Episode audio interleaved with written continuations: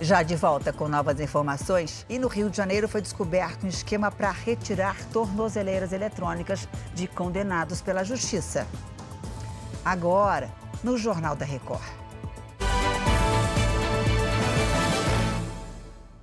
Oferecimento: Bradesco. Realize suas viagens com desconto na passagem no hotel.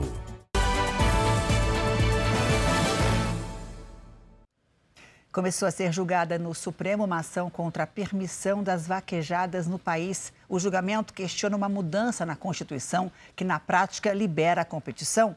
Oi, Mara, essa história não é de hoje, né? Oi, Janine. É, em 2016, o STF considerou a prática ilegal. Mas um ano depois, o Congresso aprovou uma emenda constitucional que autoriza a vaquejada.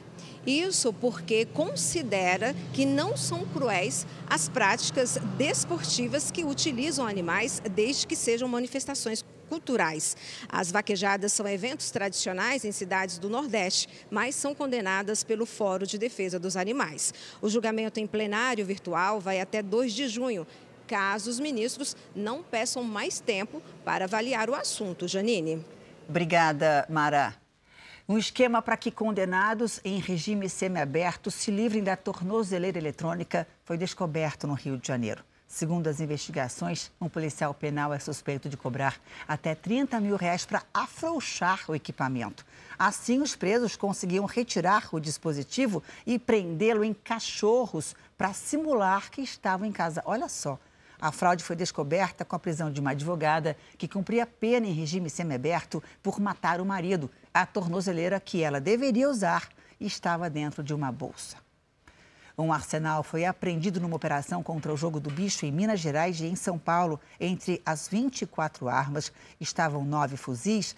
Boa tarde, Tarsis Duarte. Alguém foi preso?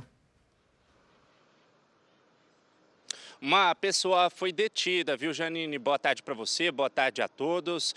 A operação contou com o trabalho de 80 policiais nas cidades de Uberaba e Araguari, aqui no Triângulo Mineiro, e também na capital paulista. O alvo dessa operação é uma quadrilha de jogo do bicho, que também é suspeita de lavagem de dinheiro.